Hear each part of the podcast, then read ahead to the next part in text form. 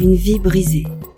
Une fiction proposée et écrite par Jean de Hagar, retraçant le parcours d'un jeune Nigérien parti de son village natal jusqu'au rivage de la mer du Nord.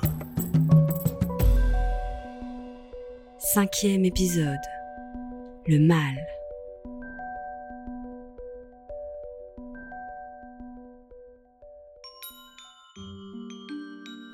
Du chocolat. Il mangeait du chocolat, le sortait de son papier d'aluminium, humait les noisettes, les raisins, le croquait avec délice. Mariama, sa petite sœur, arrivait au loin, tenant leur mère par la main. Il leur fit un signe, elles s'approchèrent en souriant. Il soupira, heureux sous un soleil pâle, et dégusta un autre carré de la tablette. Un coup de pied sec dans le bas du dos le tira de son rêve. Allez, on se bouge, bande d'incapables. On n'est pas là pour dormir. La route est longue. C'était le moustachu, celui qu'il surnommait maintenant La Fouine, qui les réveillait brutalement, les frappant de ses rangers, sans ménagement. Ils se levèrent, hagards, épuisés par cette nuit que le froid glacial avait transformé en cauchemar. Chacun ramassa son bâton, son sac, son bidon d'eau, pour ceux qui en avaient encore un. Ils s'installèrent à nouveau à l'arrière du pick-up, comme anesthésiés par la brutalité de ce voyage. Il régnait un silence lugubre, seulement troublé par le sifflement du vent et les grincements de la vieille guimbarde lancée comme une torpille dans le désert.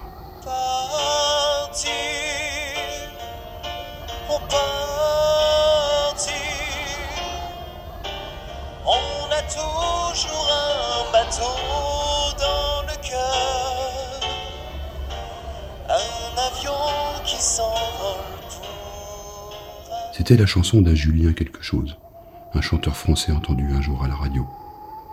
Il l'avait trouvée jolie, emplie de belles images. Lui aussi avait un bateau dans le cœur, et souvent petit, à l'heure de s'endormir, il se rêvait en marin audacieux, debout sur le pont, ivre de vents contraires et de conquêtes héroïques. Maintenant, il était là. Sa mer n'était qu'un océan de sable, jaunâtre et sec, chauffé à vif par un soleil de braise. Son navire un pick-up de chantier, tout rouillé, rafistolé à la va-vite, transportant une étrange cargaison, faite de chair humaine, craintive, docile.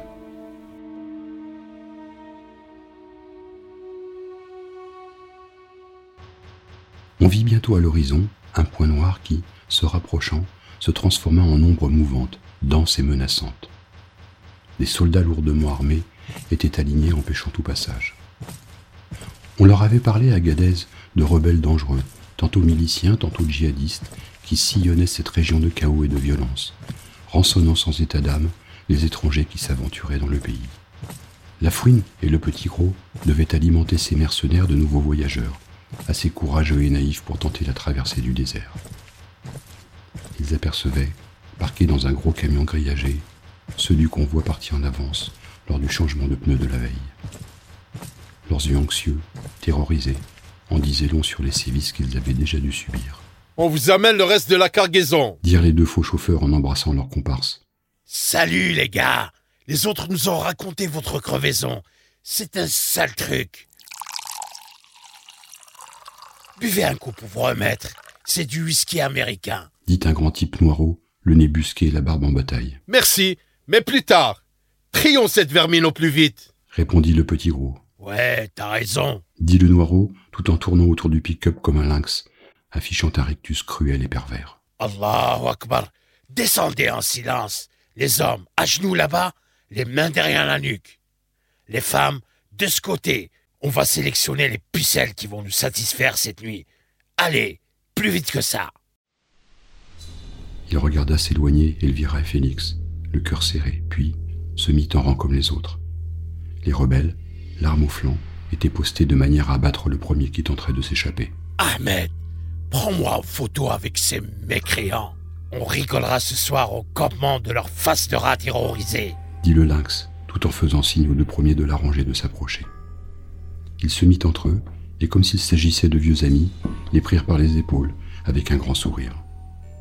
Celui qui s'appelait Ahmed sortit son smartphone et fit plusieurs clichés, s'avançant, s'éloignant.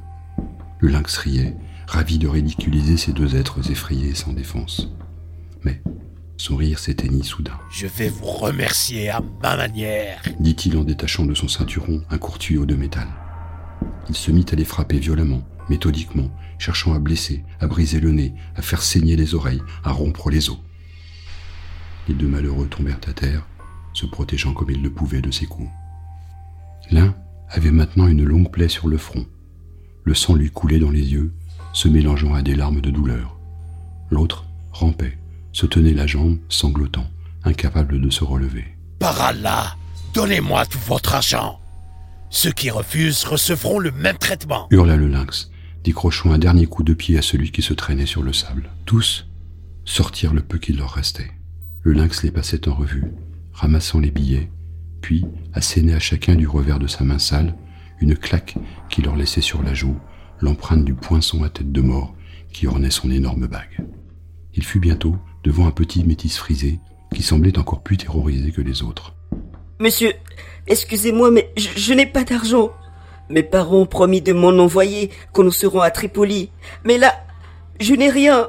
Je vous jure. Le lynx ne dit rien, sortit son pistolet et lui tira une balle dans le pied. Le petit métis eut d'abord un regard muet, d'incompréhension, puis poussa un hurlement de douleur tragique et effrayant. Pitié, j'ai trop mal. Je n'ai vraiment rien. Je vous donnerai tout ce que vous voulez. Pitié. Il parlait d'une voix feutrée, presque éteinte, tant la souffrance devait être insupportable. Le lynx eut l'air étonné, puis déçu, et sourit, d'un sourire de chasseur, acculant une bête aux abois. Il tira une deuxième balle dans le même pied. L'homme s'évanouit. Le lynx cria dans l'aigu.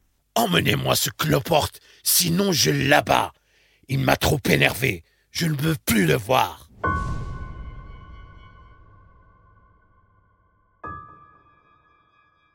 Il regarda Mamadou et, sans se parler, soulevèrent le blessé toujours inerte, l'un par les bras, l'autre par les jambes, essayant d'éviter la vue de ce pied qui n'était plus maintenant qu'un moignon sanguinolent sur lequel virevoltaient des mouches semblables à des papillons carnivores. Ils allèrent doucement, avec précaution, comme s'ils prenaient soin d'un enfant qu'ils n'auraient pas voulu éveiller. C'était une marche funèbre. Tous s'étaient rangés derrière le blessé et ses porteurs pour former une étrange procession, silencieuse, rendant hommage à un supplicié descendu de la croix. Ils furent bientôt rejoints par le groupe des femmes, duquel les plus jeunes manquaient, emmenés par les rebelles pour leur consommation. Mais, heureusement, Elvira et Félix étaient là. Voyant le lynx debout, conquérant sur le marchepied du camion, il sentit tout à coup le poids de leur vulnérabilité, le peu de choses que représentaient leurs existences dans un monde trop dur pour eux. Pourquoi se souvint-il dans ces moments extrêmes de son école du village, de son pupitre, de son encrier, de son livre d'histoire? Pourquoi revit-il les gladiateurs romains, saluant l'empereur à l'oreille de leur ultime combat? Il ne le sut pas, mais murmura, nimant une génuflexion Ave César, ceux qui vont mourir de salut. Elvira avait fait d'une étoffe un petit berceau entre les barreaux du camion pour y poser Félix. Il essayait de s'approcher d'eux, mais ils étaient tous trop entassés pour qu'il y parvienne.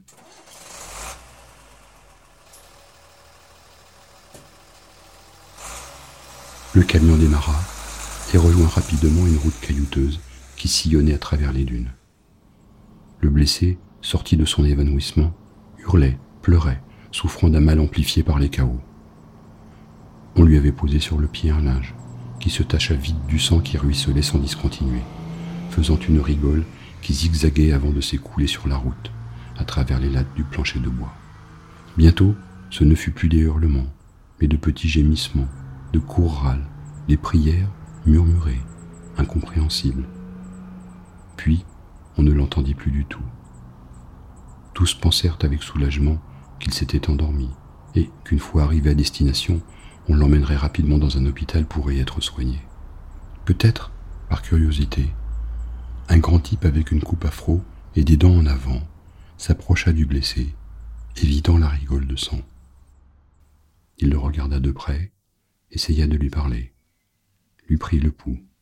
Je suis médecin. Je crois qu'il est mort. La douleur a été trop forte et le cœur n'a pas tenu. Il lui ferma les yeux doucement, joignit ses mains sur sa poitrine. Quelqu'un donna un chiffon jaune pour lui couvrir le visage. Tous se mirent à prier dans le soir tombant, et du camion monta soudain un bourdonnement, une clameur sourde, emportant dans le ciel l'âme de ce tout jeune homme qui semait les gouttes de son sang le long de la route, comme le petit pousset le faisait de ses cailloux, pour retrouver le chemin de sa maison.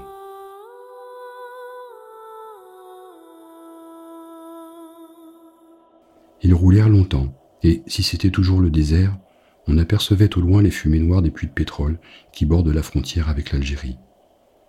Les étoiles avaient remplacé le soleil, et il put en se repérant voir qu'il se dirigeait vers l'ouest. La route fut bientôt goudronnée, ils virent des bâtiments, des boutiques, des voitures. Les panneaux étaient écrits en arabe, c'était une ville, quelque part en Libye. Le camion s'arrêta devant ce qui avait dû être un bâtiment public, à moitié en ruine maintenant, criblé d'impacts de balles. Le lynx descendit de la cabine, déverrouilla les ridelles de l'arrière en disant Bienvenue à Zawiya, la seule prison 5 étoiles de Libye. Par Allah, vous allez y être bien, mes amis. Une prison? Ils se regardèrent, inquiets, tout en descendant le plus vite possible du fourgon. Il aida comme il put Elvira et Félix, se demandant comment le petit, si fragile encore, allait pouvoir survivre dans cet enfer. Il souhaitait de tout son cœur pouvoir les aider, mais voyait bien que ce ne serait pas facile. Ils furent rassemblés, sans ménagement, près d'un amas de tôle rouillée qui traînait dans la cour. Hé chef, il y en a un qui veut pas sortir. On dirait qu'il roupille. Je vais aller le réveiller à ma manière. dit Ahmed, tout en grimpant à l'arrière du camion. Il s'avança vers le fond, cravache à la main. Il eut des mouvements, comme des bruits de sacs que l'on retourne, et on l'entendit s'exclamer. Mais il est mort ce bâtard. C'est celui à qui tu avais donné une petite leçon ce matin. C'est quoi ce fréluqué Il clamps pour rien maintenant? Balance-le dans ton pick-up. Tu l'auras qu'à l'offrir à tes chiens. Ah non J'en ai déjà ramené un hier et ils n'ont pas encore terminé. Ils vont avoir une indigestion. Je vais aller faire un tour à la plage tout à l'heure. J'en profiterai pour le jeter à la mer. Fais comme tu veux. Bon, assez parlé. On les fait rentrer vite fait. Que l'on puisse aller faire la fête et savourer le nouvel arrivage de gazelle que l'on a mis de côté. Il y en a quelques-unes qui n'ont pas l'air d'avoir plus de 12 ans. Et c'est comme ça que je les aime. Bien fraîches. Les miliciens s'approchèrent et se mirent à les frapper avec de courts fouets afin de les parquer au plus vite dans la bâtisse. Tous se protégeaient des coups comme ils le pouvaient, couraient, se piétinaient, aidaient ceux qui tombaient, grimpaient enfin de grands escaliers souillés de poussière, de sang et de vomi. On les entassa dans des petites pièces desquelles montait une puanteur d'urine et de défécation. Le calme revint. Un silence de sueur les enveloppa, et l'on n'entendit bientôt plus que le bruissement de leur souffle, les battements de leur cœur, qu'une arythmie due à l'émotion et la fatigue suspendait par instants. Il ferma les yeux. Son professeur, celui qui avait une bonne tête ronde, lui avait dit un jour Tu sais, je vois bien que tu aimes la poésie et que tu la trouves belle. Mais n'oublie pas que pour certains, c'est aussi une arme de combat. Écoute ces vers d'Aimé Césaire. Ma négritude n'est ni une tour, ni une cathédrale. Elle plonge dans la chair rouge du sol. Elle plonge dans la chair ardente du ciel. Elle trouve l'accablement opaque de sa droite patience. Il ferma les yeux et s'endormit, épuisé.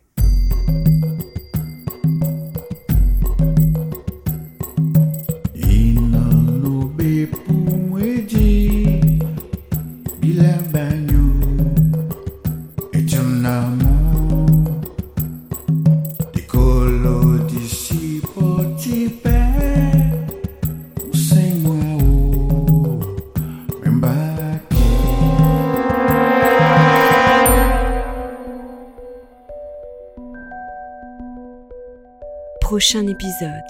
Vivre.